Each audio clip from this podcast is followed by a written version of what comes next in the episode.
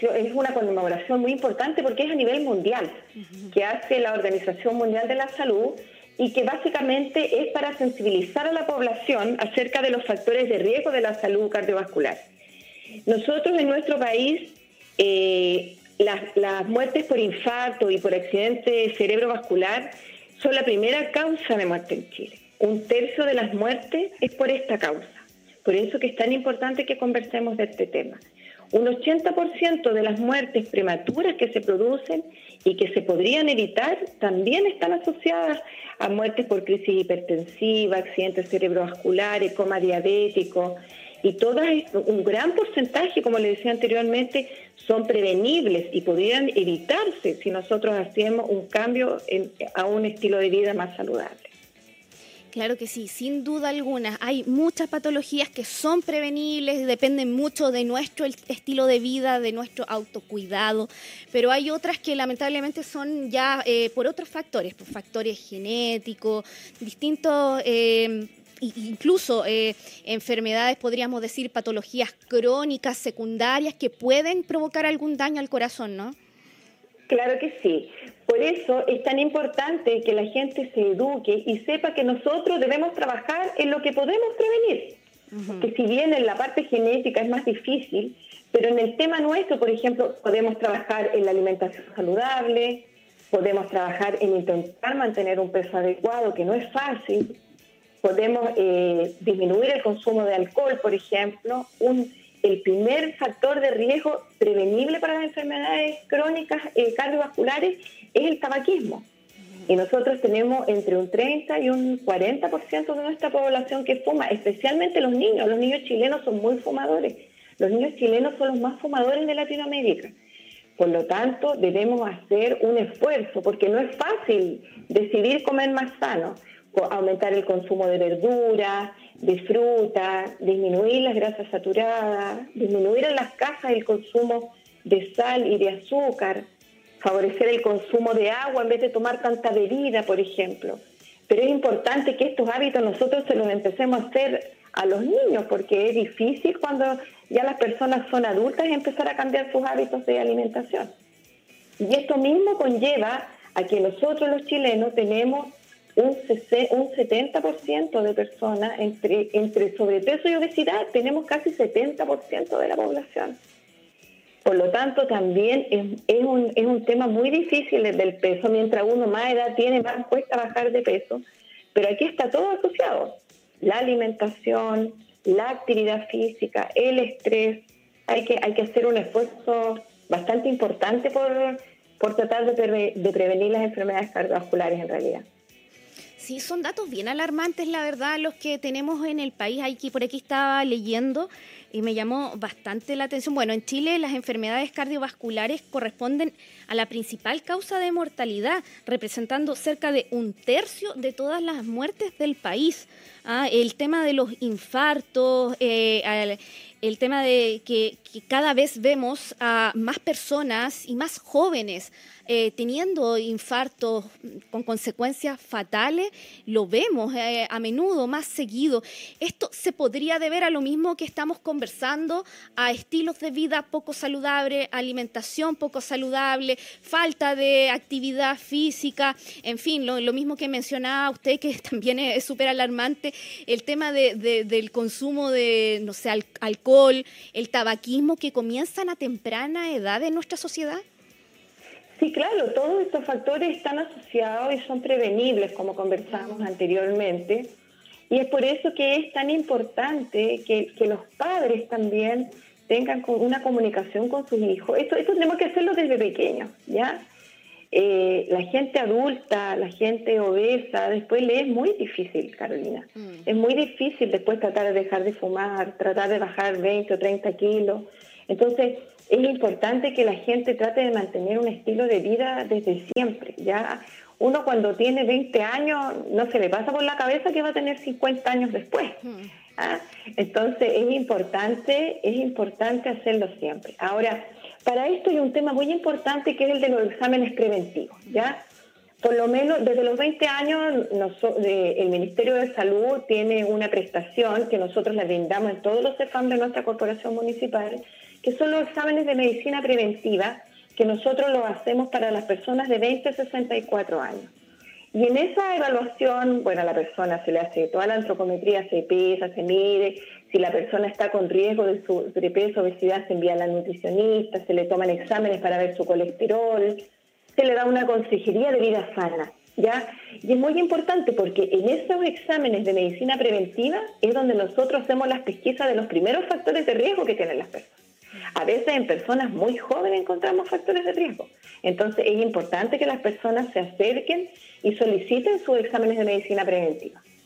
¿Desde qué edad es recomendable ya comenzar a hacerse estos exámenes de medicina preventiva? Es recomendable desde los 20 años. Lo hacemos hasta los 64 porque desde los 65 hacemos otra evaluación que le hacemos a los adultos mayores, pero también está incluido esta parte.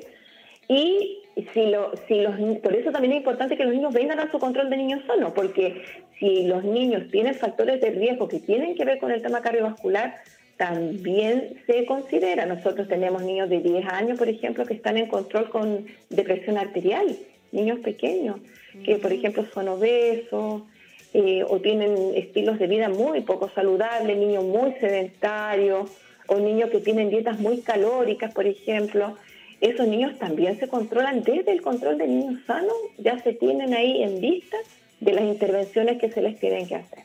Así que es muy importante y invitamos nosotros permanentemente, estamos haciendo exámenes preventivos. Fíjese que nosotros tenemos un equipo acá en, la corporación municipal, que es el equipo, que se llama del EMPA comunal, y ese equipo va a las empresas donde se, lo, se solicita se contactan, le puedo dar el, correo electrónico de ellos también si usted quiere.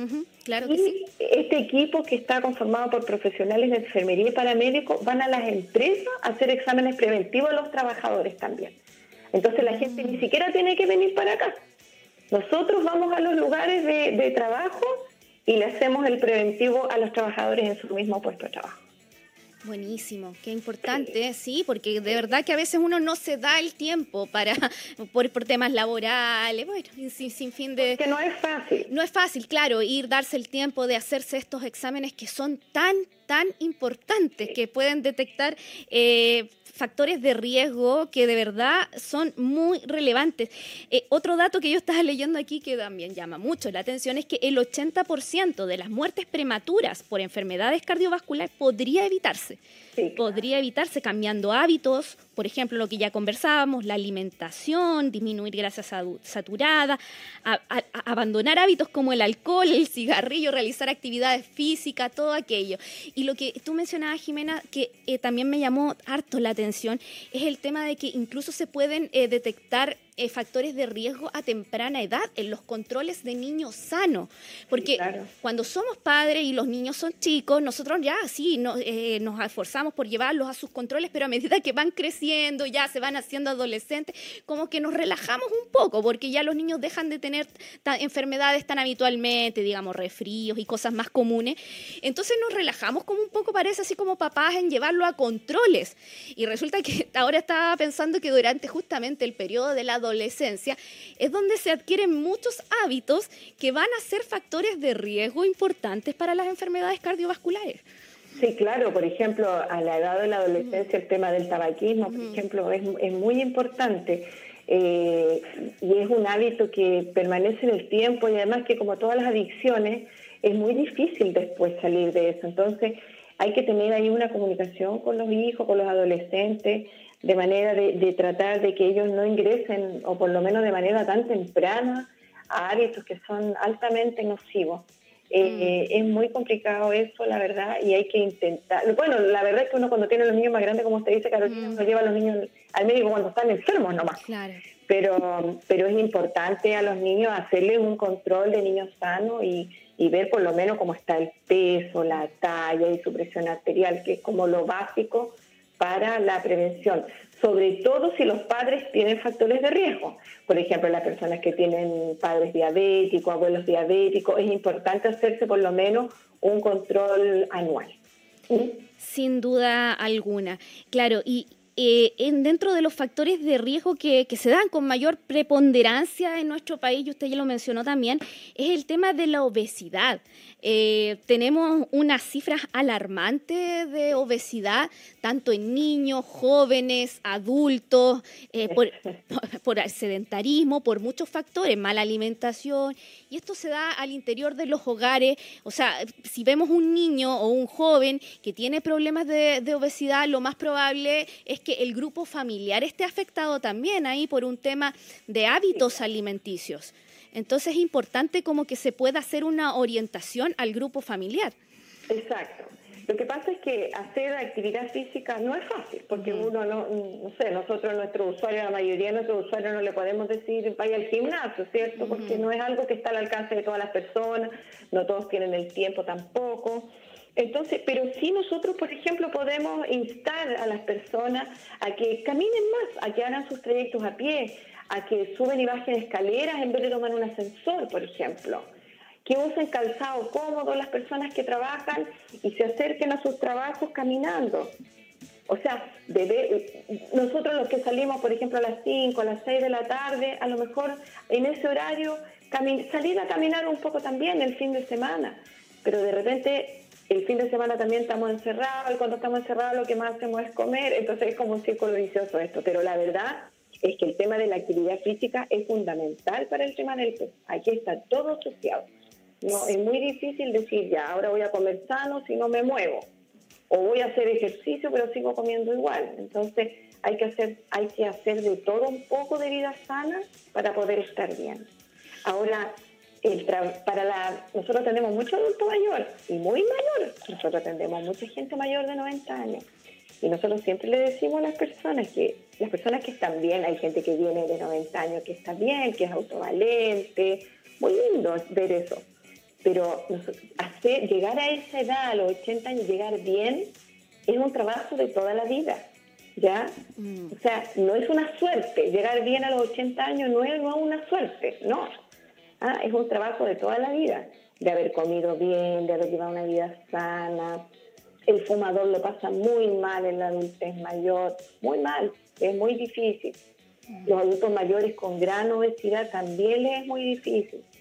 Pero cuando uno, como le decía recién, cuando uno tiene 30, 40 años, no piensa que va a tener 70, 80 alguna vez. Entonces, es un trabajo que es una inversión en la vida de uno para más adelante también. Trabajar en la vida sana es, para el futuro también, no solamente para el presente. Claro que sí, claro que sí, sí, que si uno ve de repente, claro, a los abuelitos de 90 años y más que llegan en una buena, eh, con un buen estado de salud a esa edad, claro, y como, como usted dice, son tantos factores que influyen en que una persona pueda llegar a esa edad en buena forma eh, y muy relacionado, uno ahí dice, claro, los abuelitos a lo mejor se alimentaban mejor que nosotros eh, porque no tenían acceso a la comida chatarra que tenemos ahora, tenían otro estilo de vida. Y que ha favorecido muchos casos para que lleguen a esta edad de buena manera. Nosotros quizás deberíamos mirarlos un poquito más, analizarlo, copiar un poquito de ellos, claro, hábitos que tenían ellos y que los hemos ido perdiendo, porque es súper importante, como dices tú, Jimena, pequeños detalles, como por ejemplo caminar. Eh, una cosa tan simple que ya la estamos perdiendo. Vemos que todos andan en auto y se movilizan así, pero cortas distancias, ¿ah? por un tema de netamente de comodidad. comodidad. Exacto, netamente de comodidad cuando de verdad se puede eh, hacer un esfuerzo, un mínimo esfuerzo y adquirir el hábito de caminar que lo hemos perdido, hábitos, bueno, tantos que son relacionados también con el tema de la alimentación. Para, te quería consultar, para acceder a estos exámenes eh, de, eh, preventivos, ¿cómo lo podemos hacer? ¿Lo tenemos que pedir en nuestros consultorios, centros de salud? Mire, primero les voy a dar un correo que es muy importante, que le mencionaba recién, que es el empacomunal.gmail.com. En ese correo se pueden contactar las empresas para solicitar eh, que les vayan a hacer preventivos sus lugares de trabajo empacomunal.gmail.com. Ahí escriben y ahí las enfermeras se van a comunicar con, les van a responder. ¿Ya? Nosotros en todos los CEFAM eh, tenemos habilitada la prestación del examen de medicina preventiva. Las personas se pueden acercar, pero es muy importante que tengan claro que las personas que vienen al preventivo son personas que no tienen enfermedades crónicas. O sea, un hipertenso ya viene a control, pues ya esa persona ya no viene a preventivo, ¿ya? Nosotros tenemos todos los días en casi en, todos nuestros CEFAM eh, y centros de salud, en todos nuestros SECOF y en el equipo rural también, eh, todos los días usted hay eh, agendas de profesionales habilitadas para que usted le den hora para su preventivo. Ahora, nosotros durante el mes del corazón, en la Corporación Municipal, tenemos una serie de actividades que estamos haciendo, que yo creo que también es importante mencionar, Carolina. Por ejemplo, en el CEFAM Raúl Silva Enrique, eh, durante los días 17 de agosto, 24, 26, 31, se pueden acercar al CEFAM, se van a hacer exámenes de preventivo espontáneos, ni siquiera tiene que ir a pedir hora, en el frontis del CEFAM. Ellos tienen una feria de salud muy bonita que hacen todos los años, que van a ser el 26 de agosto en el frontis del CEFAM Raúl Silva Enrique. En el CEFAM Juan Pablo II, por ejemplo, el día 18 de agosto también van a hacer un operativo de EMPA grande de preventivo que van a estar dando indicaciones nutricionales también. Van a hacer charlas las nutricionistas en una feria que se va a hacer también afuera del CEFAM el 18 y el 19 de agosto. El CEFAM Cardenal Caro tiene una actividad, eh, tiene una feria de salud el 16 de agosto con todos los profesionales, nutricionistas, kinesiólogos, enfermeras, donde van a estar haciendo exámenes y controles para los pacientes de colesterol alto, ojo, muy importante, y van a estar haciendo exámenes preventivos también. Y el 25 de agosto en el CEFAM Cardenal Caro tienen una actividad muy característica que ellos hacen todos los años, que es la marcha del mes del corazón.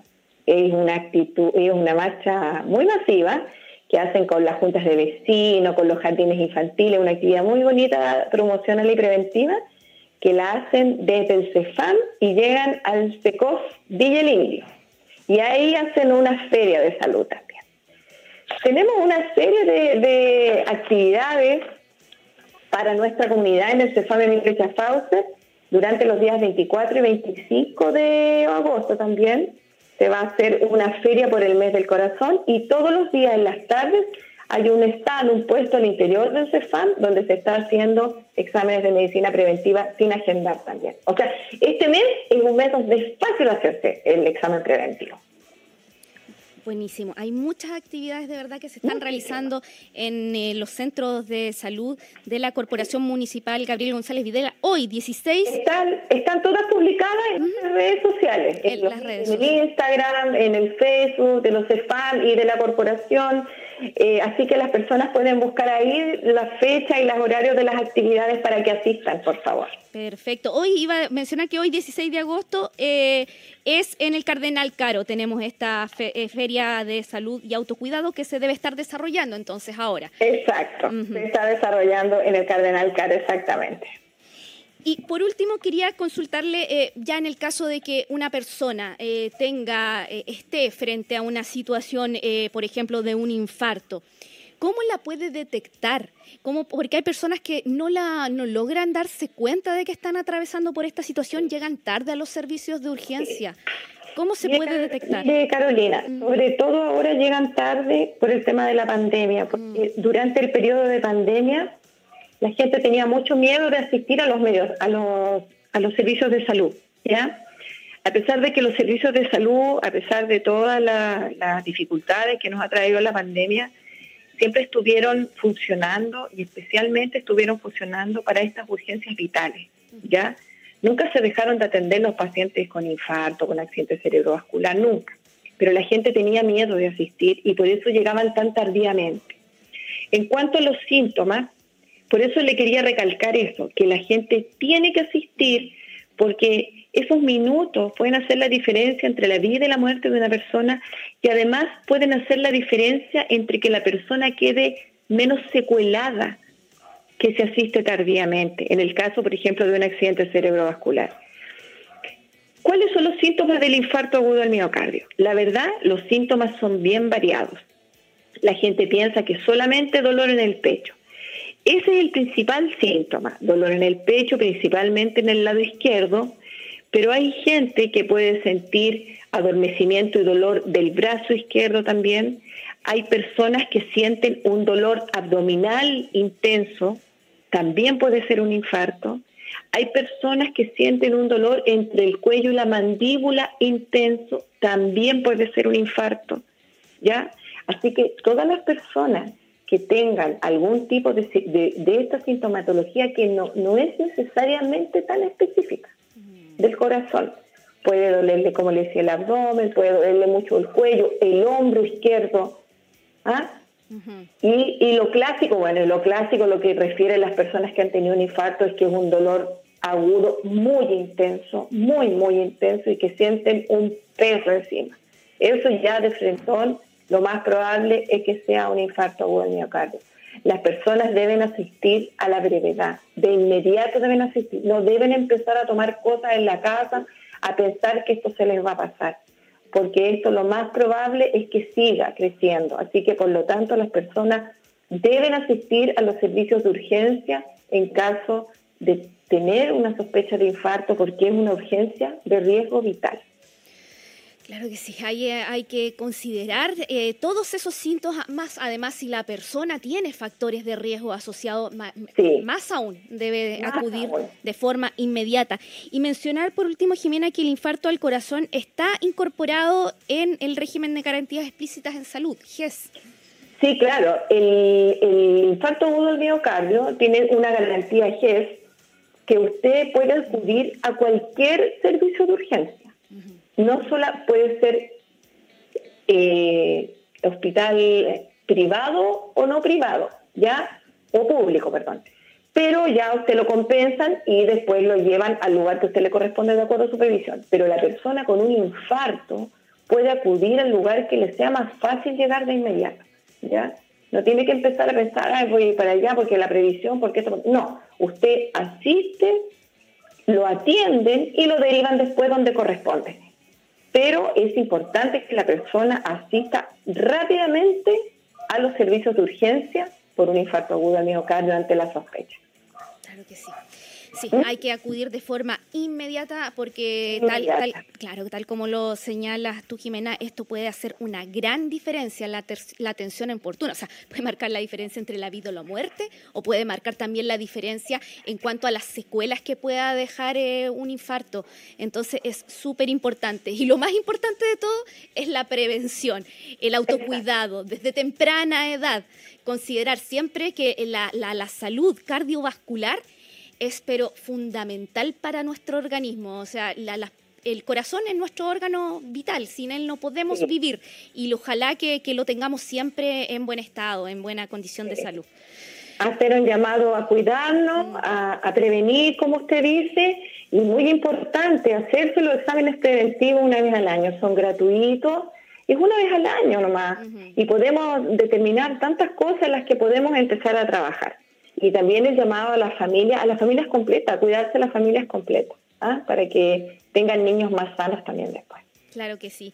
Eh, agradecerle Jimena Rojas, encargada comunal del programa de salud cardiovascular eh, de la Corporación Municipal Gabriel González Videla, por esta entrevista, por entregarnos tan buenos consejos en el mes de agosto, que es el mes del corazón.